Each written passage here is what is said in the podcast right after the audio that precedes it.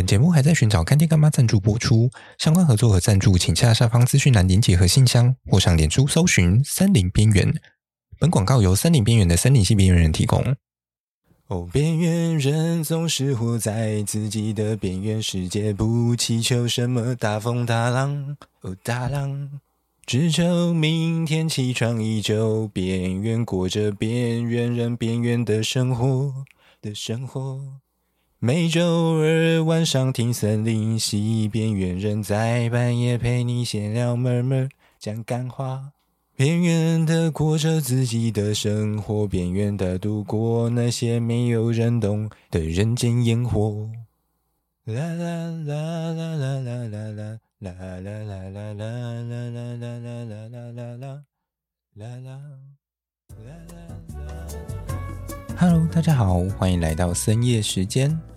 我是余音。刚刚大家听到的这一首歌呢，来自于一九七零年代的创作歌手森林边缘。他们当时相当的前卫，采用了森林系作为他们的主要创作风格，也因此冷门到根本就没有人知道他们的存在。所以说呢，以上故事纯属虚构，如有雷同，纯属巧合。好了，不闹了，不然等下真的会变成什么森林广播电台？森林边缘。嗯嗯。好了，还是回到我们的主题上面。上一集啊，我们稍微聊了一下有关于那个什么，应该是玉龙城吧？啊，对对对对，玉龙城那一集。玉龙城那一集，呃，因为上个礼拜我好像忘记。忘记出完之后，忘记再看一下音档了，就是再听一下音档。后来后来要传就是 YouTube 的版本的时候，才发现说，靠，这个音档怎么长成这样？才发现我我好像忘记把那个杂音的部分消掉了。对，在这里跟大家说个抱歉啊！我已经在好像礼拜礼拜六还礼拜日把它把它弄好，重新上传了。这样对。那假如大家对于玉龙城有兴趣的话呢，也已经可以回去听哦，拜托拜托。对，我自己觉得玉龙城其实还蛮有趣的嘛，嗯，还还可以啊。对，就是里面东西真的蛮多的。那大家无聊的话，住台北的朋友可以去晃晃。那有机会的话，可以去参观一下他们的呃无印良品。对，因为刚好那个 case，所以。他们做了蛮多的一些，算是突破或创新吗？虽然也没有到特别突破啦。对，我就觉得，嗯，对于一般大众来说，它其实算是还算新鲜，但就就是木头这样。对，我觉得在设计上面的话，没有太多的一些亮点，但至少它算是一个。算是一个平平稳稳的内容输出吧，对，我觉得可以这样这样形容，就是你去那边，你至少，诶，对于一般大众来说，你们可能没有比较少机会接触到李鼹鼠相关的东西啦，诶，这可能对你们是一些新鲜的体验，这样，对，但我觉得有时候像这种东西，假如不是行内人的话，其实去就觉得说，诶，这就单纯的装潢啊。然后可能多了几个木架的构造，然后长在店里面啊，然后壁板上面就是诶多用了一些木材，这样可能不会有太多的感觉啦。对，不过我自己其实还蛮推荐大家可以去，就是看那个森的木琴吧，森之木琴，就是上上礼拜有附那个链接，大家可以真的可以去看一下。我觉得那一部真的算是经典中的经典，就是当初听到的时候，真的一整个傻壳这样。哦，这个东西怎么可以完成这样？对，虽然它只是一支好像是手机广告吧。对啊。好，那上个礼拜的部分大概到这里。这礼拜我想要跟大家稍微聊一些有关于真菌研讨会的东西。不要觉得嗯，这个东西对你们来讲很硬。我会尽量把它讲的，呃，不能说生动有趣啊，但至少你们会听得懂这样。虽然说研讨会它大部分是否一些专业人士在听的，可是我觉得有一些点其实它它是以大众为出发，啊、好像要要这么说也是可以啊。对，就是它是一个相当专业的研究领域或内容，但我自己觉得说。其实有一些内容，我可以把它大众化之后再拿出来跟大家分享。对，有一部分是因为我觉得，其实这些不管是老师们也好，或者是学生们也好，他们在做的这些研究议题都很有趣啊。对我来说，对，所以今天就想说，哎，不然我就把一些我觉得相对上比较好玩的东西拿出来跟大家分享一下。那我先稍微简介一下。真菌研讨会好了，真菌研讨会的话，简单来说，它就是由台湾的一个真菌学会所主办的，然后可能会有一些跟真菌有相关的一些研究单位，他们来协办。而今年的话呢，主要研讨会有两天，第一天主要是针对医用真菌学还有酵母菌相关的一些研究议题，然后第二天的话，就是以我们比较熟悉的这些真菌为主，这样。至于什么是医用真菌学呢？医用真菌学它大概就会像是一些肠道的菌类，像什么白色念珠菌之类的，就是在在我们的肠道里面，其实不止包含细菌，其实有蛮多的一些组成也会是以真菌为主。对，所以在医用真菌学里面，主要就是探讨一部分像是肠道或者是其他呃身体地方的一些真菌。不管是一些病害也好，或者是一些应该也包含一些有益菌，但这一块我就没有到特别熟，对，我只能就我知道来跟大家做简介这样。除了像这种肠道的菌类以外啊，还有一部分大家最熟悉的应该就是像什么香港脚还有灰指甲，对，这种东西它不是单纯的细菌，它主要是由真菌所造成，所以你才会发现说，哎，为什么好像？香港脚跟灰指甲的一些疗程相对上会比较久一点，因为像这种菌类通常要杀的话，其实没有那么的容易吗？对，我觉得可以这样说，就是像是我们平常熟悉的病毒也好，或者是细菌也好，他们可能就是可能抗生素，哎，呃，只有细菌，通常只有细菌，就是抗生素下去之后。嗯，可能过个两三天就会开始生效，这样这些细菌就会被干掉。但是病毒的话，我记得好像是要靠人体自体免疫的部分把病毒干掉，所以这是另外一回事。而真菌的话呢，它有应该是有一些相对应的药物可以做处理，但是因为真菌它其实也是有细胞壁的，对，大家只要听到有细胞壁这个东西呢，通常有一些。物质就会比较难进入到这种有细胞壁的生物体里面，例如说像植物好了，植物的话它本身也有细胞壁嘛，所以你可能一些比较基本的，嗯，算是外界的物体就没有那么容易侵入。毕竟以细胞壁的功能来说，它除了拿来支撑整个生物的结构体以外，另外一部分重要的。功能呢，它就是要拿来抵挡外敌使用的，所以它本来就会做的让你或者哎、应该说让外面的东西很难进来，对，大概是这种概念。然后酵母菌的部分，我想大家应该就相对上比较熟悉一点，例如说像你做面包会用到的那些菌，通常就是一些酵母菌，对，他们就是会吃一些糖嘛，然后产生二氧化碳，让你的面包膨起来。对，这是我们最熟悉的酵母菌。那酵母菌其实种类也非常多啦，它可以拿来做很多奇奇怪怪的事情。对，但详细的内容我自己也没有到特别熟，所以就不会在这里应该不会讲太多吧。对，那我这边就先跟大家分享一下有关于临床真菌学，呃，临床真菌学这一块，就是。那天听到一些我觉得比较有趣的内容，跟我自己的一些想法，像真菌多样性这个东西呢，嗯，大家应该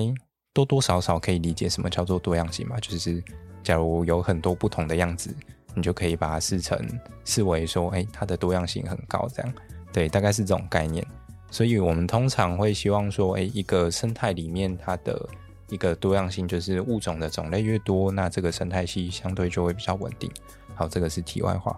而真菌的多样性，在整个全世界啊，目前已知的一些物种上面，大概有十二万种。而现在的科学家，他们就是呃，在一七年的一份研究报告就指出说，目前。已知的十二万种里面，它其实呃算是一个相对非常低的数字。整个研究领域呢，他们所预估出来的一个数量大概落在两百二十万到三百八十万种。这等于说是什么样子的一个概念呢？我们所认识到的这些真菌啊，它就只是整个冰山的一个角落而已，连十分之一的一个。就是 level 都还不到，对。那就好处来说呢，其实就是还有很多的空间可以让我们去探索。虽然我是想说为所欲为啦，就是因为你知道，当物种的种类越多，那对于人类而言的话，它可以发挥的功能可能就会有更大的空间。对。那可是从病害的角度来说，就代表我们其实还有更多未知的一些。病菌或者是一些病害的可能性，不管是对我们人类自己本身也好，或者是我们驯养的这些动物啊，或者是植物也好，它可能哪一天就会像着那个前前几年那个 COVID-19 一样，就突然杀出来也说不定，因为它就是一些我们还未知的东西。就好比说前几年乌俄战争开打的时候啊，那个时候。因为乌克兰他们本身是一个粮食生产大国嘛，所以呢，呃，因为那一场战争，整个全球的我记得是小麦价格就直接一整个飙升。那这种状况呢，假如今天出现的是一个病害的话，它其实也也有机会去引发类似的一个现象出来。例如说，可能就是一种很针对小麦专一性很高的一种病菌，然后。这种真菌呢，它可以快速传播，啊，迅速把这些小麦都干掉。这样，当这种病害发生的时候呢，它虽然来得快，去得也快，但是我们就会在短时间内有大量的一个，就是我们的粮食就会大量被消耗掉。那一年可能就会有饥荒的状况赫然发生，这是一件很恐怖的事情。对，所以，嗯，回到。这件事情来说的话，它的根源其实最重要的就是，我们其实有时候不会希望说回到这些基础研究身上，就是回去有点算是说，对于这些基础研究的一个重视度应该要再更提高一些，因为尤其像是我们刚刚看到这个比例，其实它是非常悬殊的。就整个全世界来说，全世界我们。已经花了多少年在研究这些生物？像哺乳动物好了，哺乳动物可能就那几种嘛，因为就我们看得到，然后又这么大只的在跑，其实相对上比较好观察，也比较容易抓到。可是像这种比较接近微生物类型的，或者是整个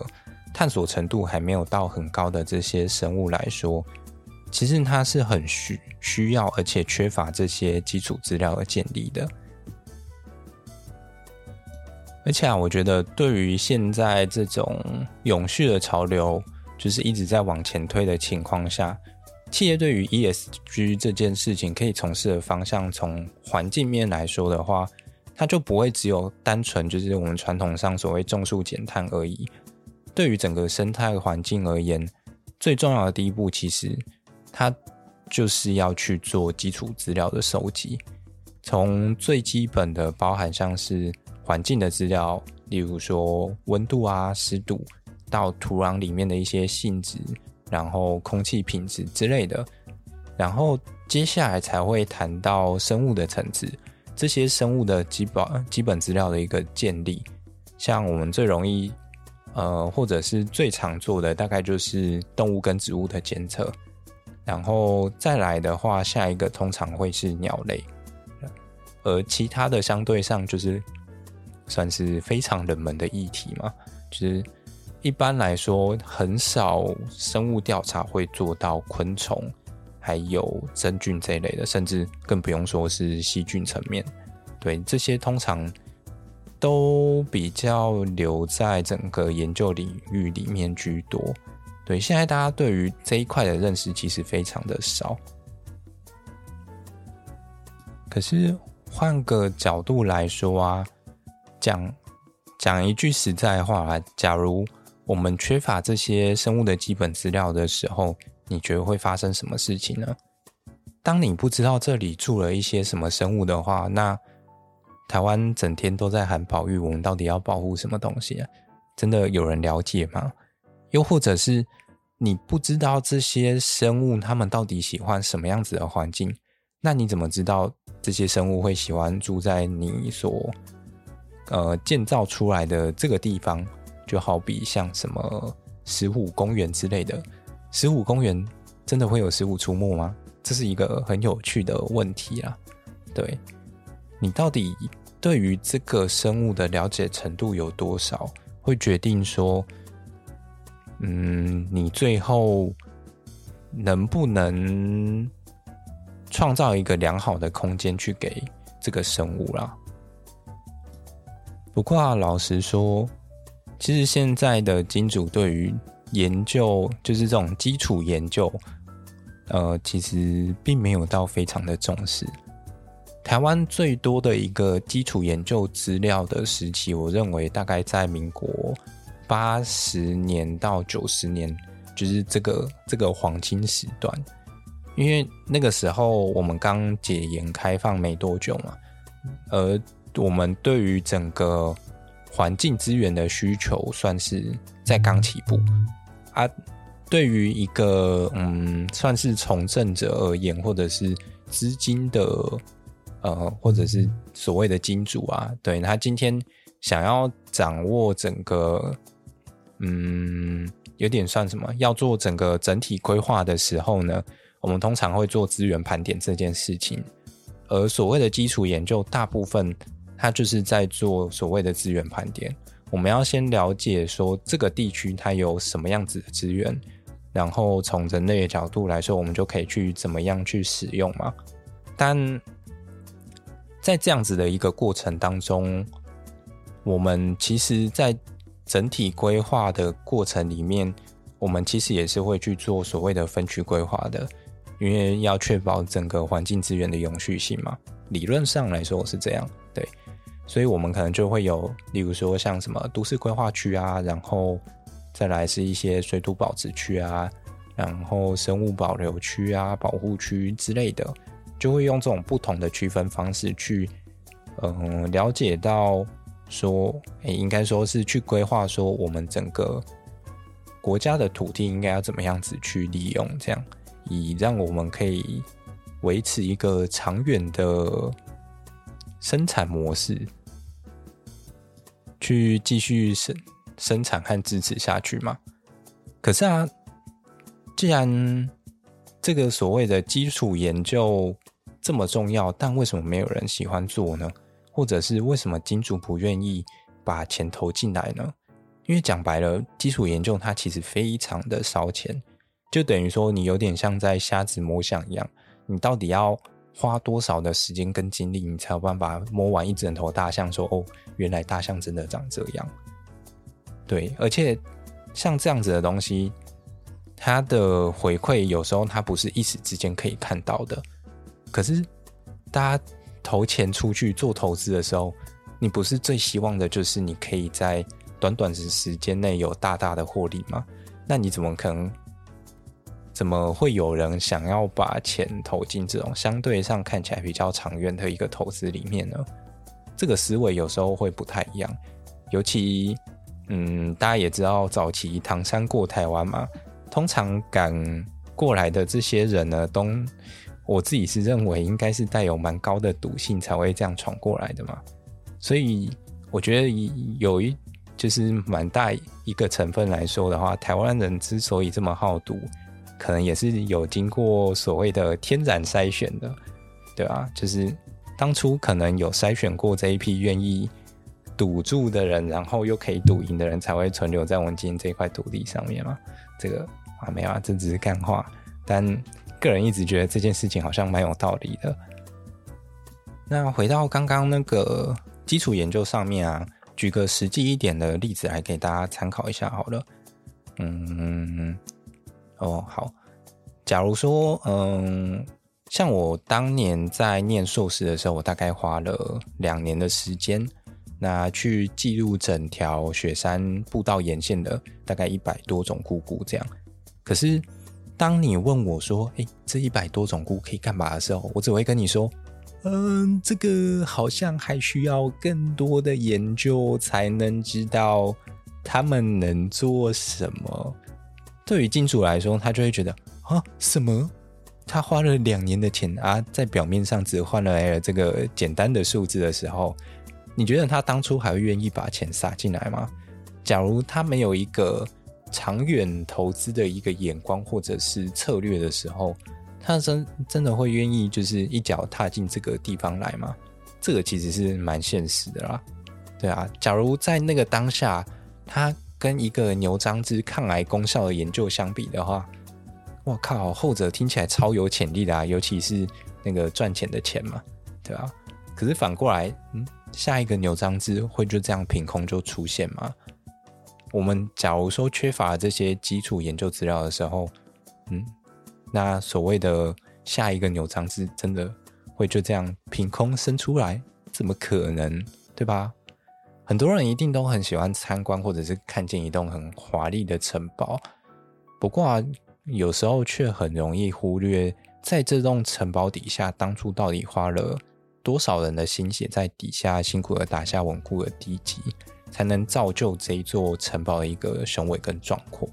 又不是像什么世界帝国一样嘛。就是材料准备好一个复制贴上，马上马上就可以盖出三间城堡来，怎么可能，对吧？可是啊，身为一个现代人，当我已经习惯了那些复制贴上或者是一些速成的魔法的时候，我觉得，嗯，很多数的时候，我们就很难回去想象，或者是愿意再次去体验那些从头开始的一个所谓的漫长的过程。你还能想象说，哎，当年。一个电脑，然后开一个网页要等一两分钟，我靠！就是你现在还有办法坐在那边等吗？你可能可能光是连等个手机跑个三秒钟，你都会觉得不耐烦了。你还要在那边等一两分钟，怎么可能，对吧？又或者是说，哎，过去像 YT 的影片，好了，可能半个小时、二十分钟，哎，你觉得哦，一天可能看个一两支没有问题啊？但现在。哦，看一支十分钟的就觉得有点勉强了，然后五分钟还行还行，四十秒哦非常刚好，最好多给我来一点 shorts 这样。我觉得这是现在的一个算是社会节奏还有氛围，让我们的生活速度已经到非常快速的一个节奏。从商业的角度来说，也许这会是一件好事，因为钱滚的速度变得更快。所以理论上，对于这些有钱人他们来说呢，他们的钱就会滚得更快。可是这样子的东西对于我们来说，到底它真的是好的吗？就像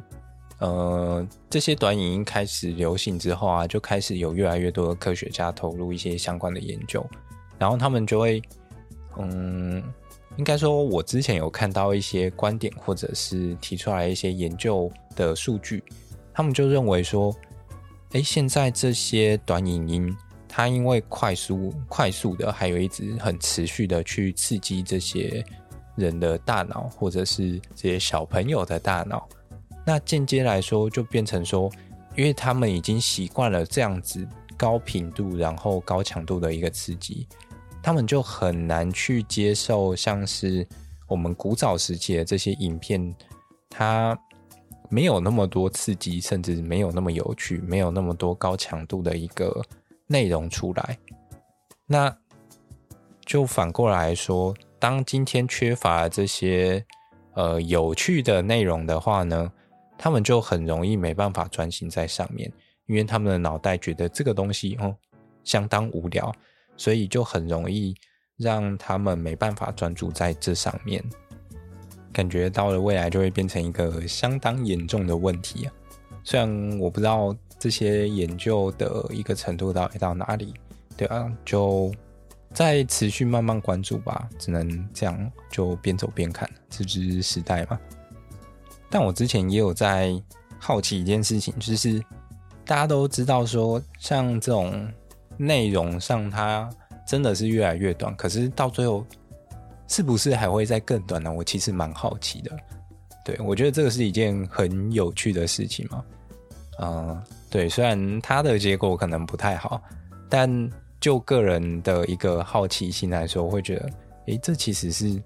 蛮有趣的一件事。就是当今天一支影片，你从三十分钟、二十分钟、十分钟、五分钟啊，最后剩四十秒了，再短下去，你是要剩十分钟、十秒钟的影片吗？还是你会变成就是单纯一张 GIF 图这样，然后一直重复播放，就三秒钟，然后我们就会看到有一群小朋友整天就是盯盯着那一堆 GIF 图，然后就一直在看这样。我就觉得那画面感觉很蠢哎，就是一群小屁孩，然后就是一直看着一张 GIF 图，然后就傻笑这样。嗯，会觉得嗯，这世界坏掉了。好了，回到刚刚的那个基础研究身上啊。对于这样子的一个嗯时代趋势来说的话，我们又能够怎么样去应对呢？就是尤其对于嗯，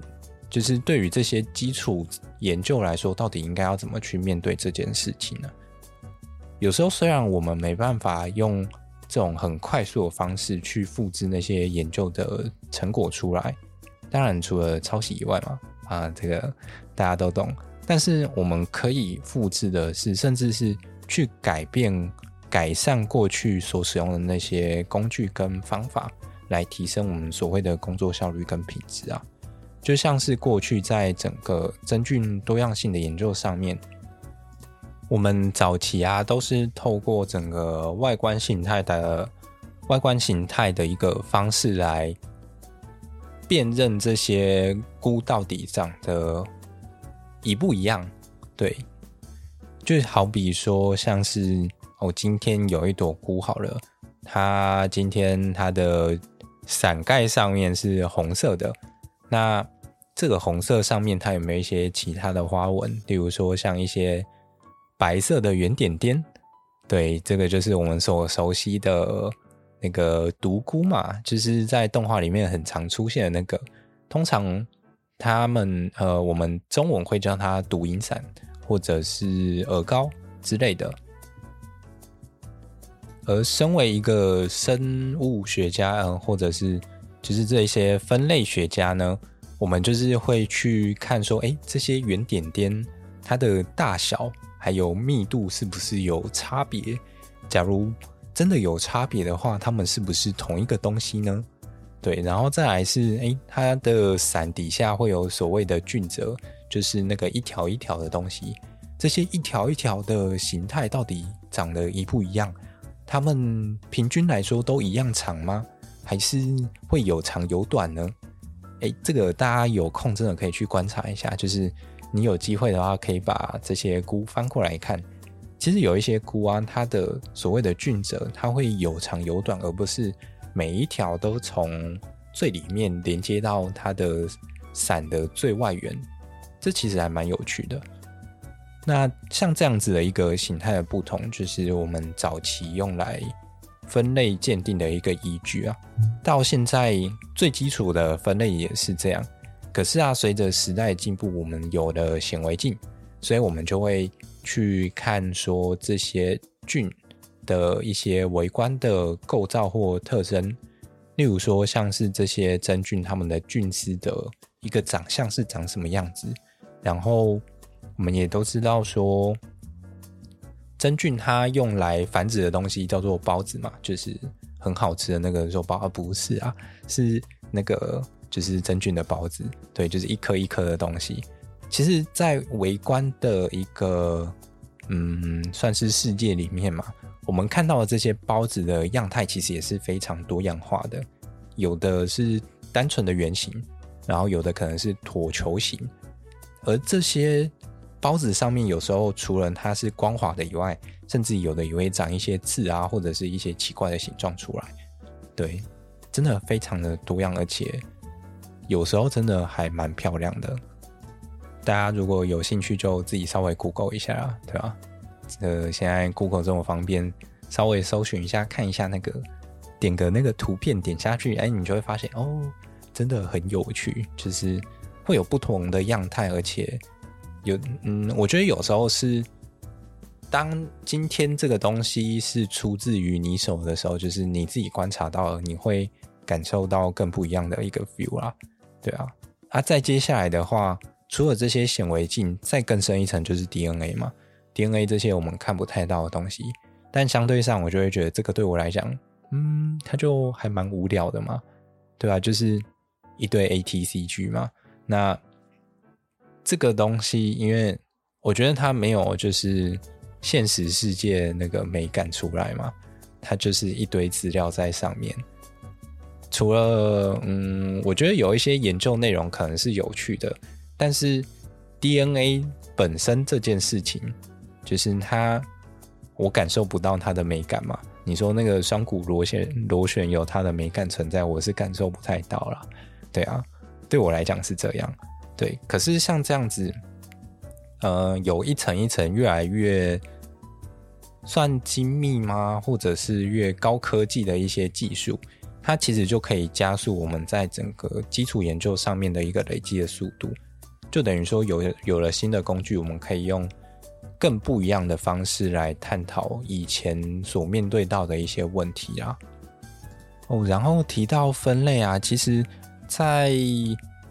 在讲临床真菌学所面到面临到的一些挑战里面，其实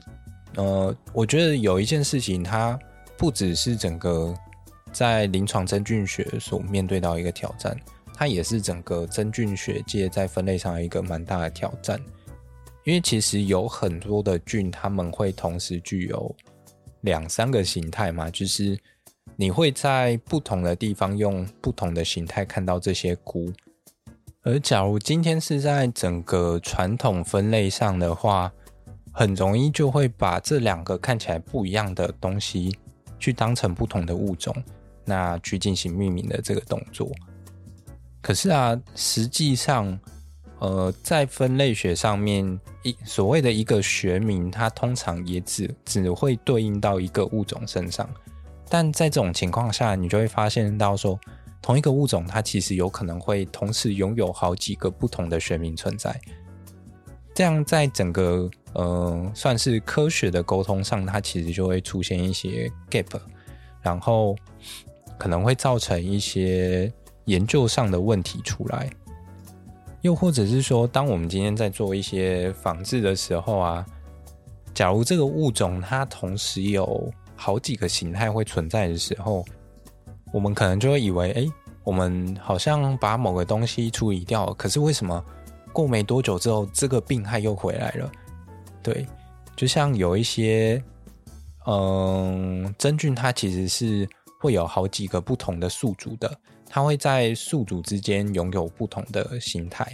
就等于说，它可能今天住在台北是长一个样子，可是住到了屏东或高雄的时候，它就会变成一个比较热带的样子之类的。对，有点像什么漂浮泡泡嘛，换个地方，它就会有不同的形态。有可能说，就是你可能今天在雨天里面遇到了一个雨天形态的漂浮泡泡，然后。这种雨天形态的漂浮泡泡呢，它会对你造成一些很严重的一些危害，所以你就想说，嗯，那我要找个好方法把雨天的漂浮泡泡给处理掉。但你就会发现到说，哎，怎么好像好不容易处理掉之后，过没多久它又回来了？因为实际上它其实还有晴天形态、跟阴天形态，还有甚至什么雪地形态之类的。对，像这样子的情况，那。你原本以为他们是不同的东西，但是到最后，他们因为是同一个东西，但在不同的地方有不同的形态出现，所以会让你有有这种就是把它干掉的一个错觉产生，但实际上他们会再从其他其他形态再变过来，这样你没有很好的一个方法可以去对付它，尤其是我们所面临到的一些病害身上，有时候会有这种问题。我记得好像有一个很经典的例子是蔷薇科的一个什么黑黑心病吗？就是像桃子或者是这种。呃，梨子上面有时候会有一些黑色的这种斑点，然后会让嗯、这些植物的，我记得是叶子还是果实会一一点一点黑黑的烂掉这样。可是当你今天把这个重点着重在这些蔷薇科的植物上面的时候，你就会发现，哎，怎么好像除了喷了这么多药剂，但是这个病菌很快又回来了，因为它其实还有另外一个宿主叫做龙柏。当在你这些植物附近有龙婆的时候呢，它其实会在某个时间内住到龙婆身上。那假如你没有同时在龙婆身上一起把这个病菌处理掉的时候，它就会长久的居安居乐业在龙婆身上，然后不停的朝你的这些呃果树身上侵略。这样，对啊，那到最后我们是怎么去发现到这件事情的呢？其实分子的生物工具，它其实就会很好的去协助我们达成这个目标。我们只要去抽个 DNA，一比对就发现，呃，什么这两种看起来不一样的东西，它居然是同一个东西。那我们之后就会知道说，哦，假如之后面临到一些相关的问题，我们可以用就是两者同时兼具一起把它处理掉。这样，对，这是从一个生物的一个防治身上来探讨这件问题。哦，再来，另外还有一种情况有可能会反过来，就是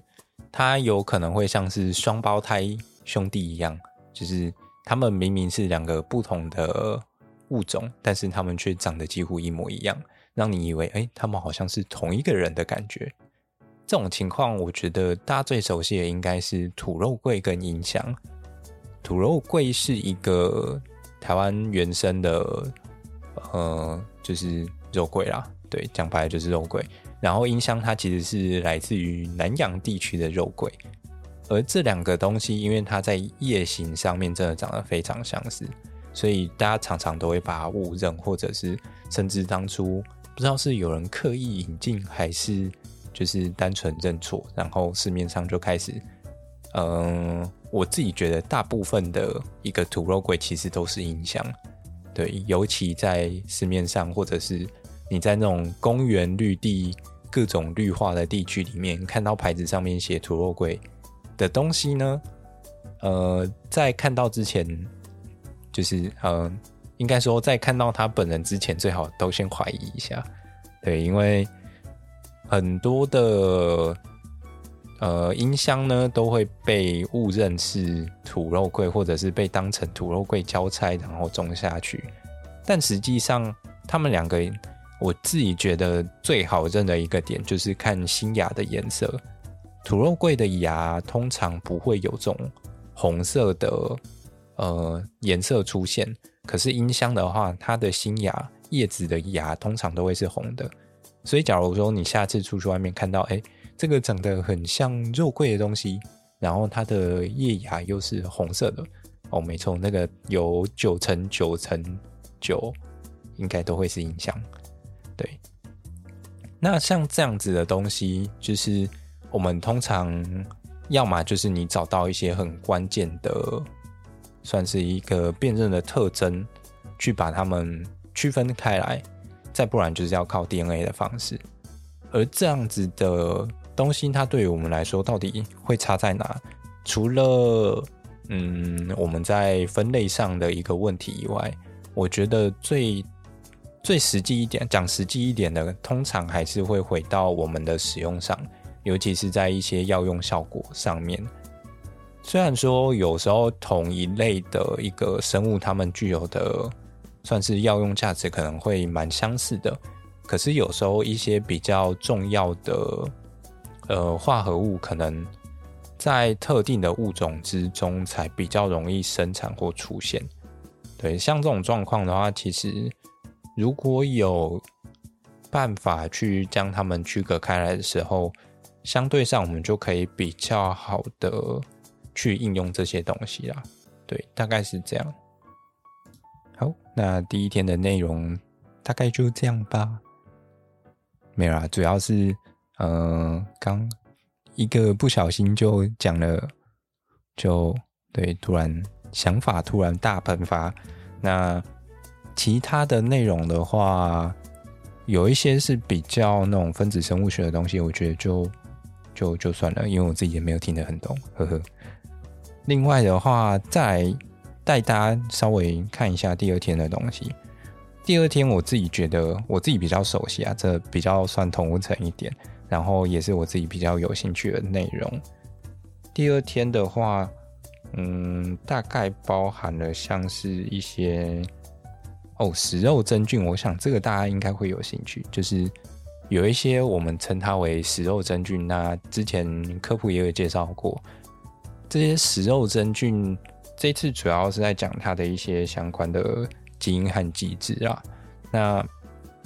那个团队应该是我看应该都是同一间研究室的，对，然后他们主要也是在做这种抓线虫的真菌，去研究他说这个抓真真菌的这种算是结构吗？对，它到底是怎么样子去生产出来的？那透过哪些基因表现啊，会发生什么事情？这样。我自己觉得比较有趣的，主要还是那个过程吧。就是这些呃食肉型的真菌呢，他们会感在一个大概两个小时内的时间之内呢，他们发现到说，在他们饲养的环境下，这些线虫进去之后，大概两个小时的区间是这些真菌用来感应这些。线虫存在的时间吗？就是他花了两个小时，会会感觉到说，嗯，我附近好像有一些线虫在移动，好像有肉可以吃了，对，然后他就会开始去生长出他所谓的一个线虫陷阱出来，然后这个线虫陷阱呢，差不多大概会花个四到十个小时的时间开始慢慢长出来。那在这个长的过程中呢，大家不要觉得说，哎。它好像因为陷阱在生长嘛，所以它可能不会马上马上就作用。但我觉得很有趣的就是，它它在随着它的陷阱的生长过程中呢，它就会慢慢去从小只的线虫，然后慢慢抓到大只的线虫开始吃。对，从从小只的自助式法菲开始吃到大只的自助式法菲，还蛮有趣的。那这个线虫的陷阱呢，大家可以把它去想象成是。我记得有一种饼干，它不是很多那种孔洞吗？圆形的，就是有点像一颗球嘛，然后稍微有一点扁核桃形啊，上面很多的孔洞是中空的那种。对，那个抓线虫真菌的那个陷阱呢，差不多有点像那种概念，只是它没有那么多洞，大概可能五到六个左右，然后形状再 3D 一点嘛。对，因为我记得那种饼干，它是比较像是两片网状的东西盖在一起的。对，那这种线虫真菌，它比较有点像是三维结构吧。然后大概就是过了四个小时之后，它逐渐捕捉到这些线虫之后，就开始一边进行掉消化，把这些线虫慢慢吃掉之类的。对，这个过程我觉得自己我自己觉得还蛮好玩的。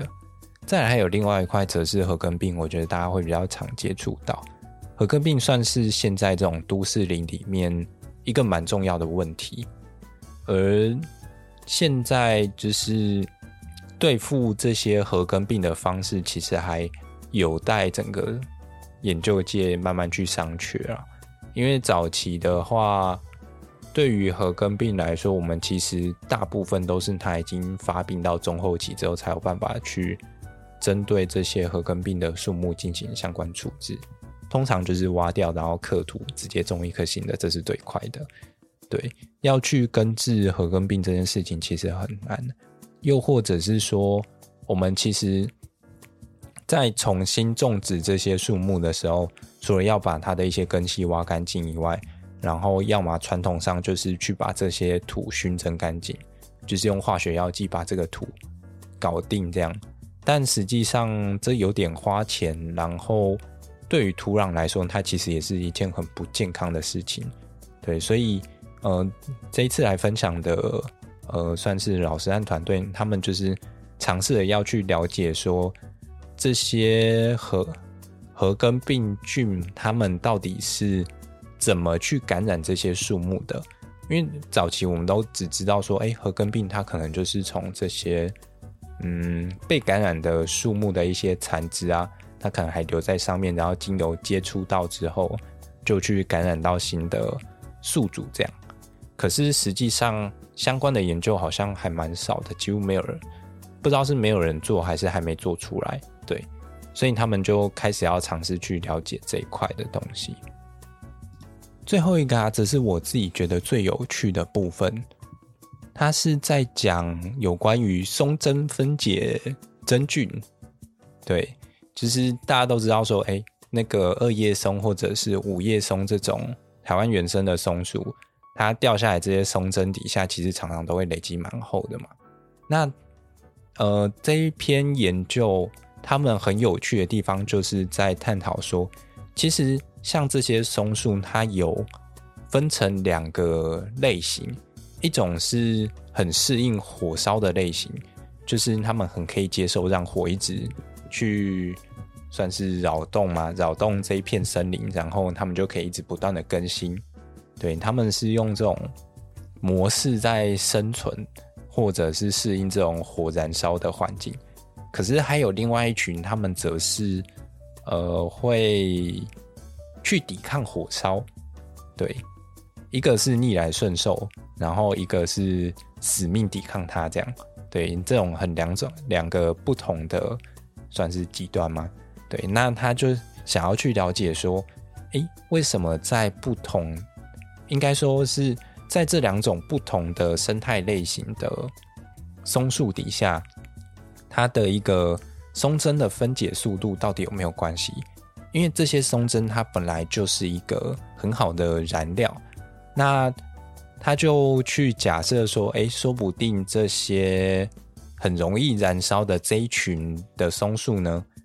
它的松针分解速度相相对就会比较慢，因为它要去累积很大量的一个松针出来，让它有机会可以去燃烧，然后去占据更大片的土地。对，这个松树的呃，算是火烧吗？火烧循环，我们之前也有介绍过，有兴趣大家也欢迎可以回去听一下。那再来另外一群呢，他则是会想办法把这些的松针赶快分解掉。对，他会想办法让这些真菌可以把它的松针分解掉，好让这片森林比较没有那么容易烧起来。这样的话，它就可以去延长它的寿命。对，我觉得这个观点其实还蛮有趣的。然后他们就针对这样子一个内容去分析它里面的一些化学成分啊，然后还有呃还有一些真菌的组成。这样，我自己觉得这一次的研讨会整体来说非常的精彩。虽然真菌研讨会几乎每年都是用全英文在报告，我觉得听起来有点累。对啊，虽然好像没有到强迫大家都要用英文，但它原则上为了跟国际接轨，还是都会以英文为主这样。而且我觉得大家平均水准好像也都蛮高的，对啊。不过个人还是鼓励，就是如果对真菌有兴趣的话，也欢迎明年可以来参加啦。对啊，欢迎加入真菌学会，嘿嘿。我自己觉得其实真菌它是一个很有趣的领域，而且它的可发展性也很高啊。因为光是看到我们刚刚前面说，真菌预估有三百八十万种，但现在才发现了十二万种，哎，你看发新种的几率很高，哎，而且现在会就是肯肯做吗？或者是有兴趣当这种鉴定或分类学家的人其实很少，尤其是喜欢往外野外跑的人已经越来越少了，这样，所以我自己觉得，哎，假如大家对于这块有兴趣的话，也。也可以来找我交流交流之类吧，呵呵。那么我们这一集就差不多这样啦，各位可以准备睡觉了，晚安，拜拜。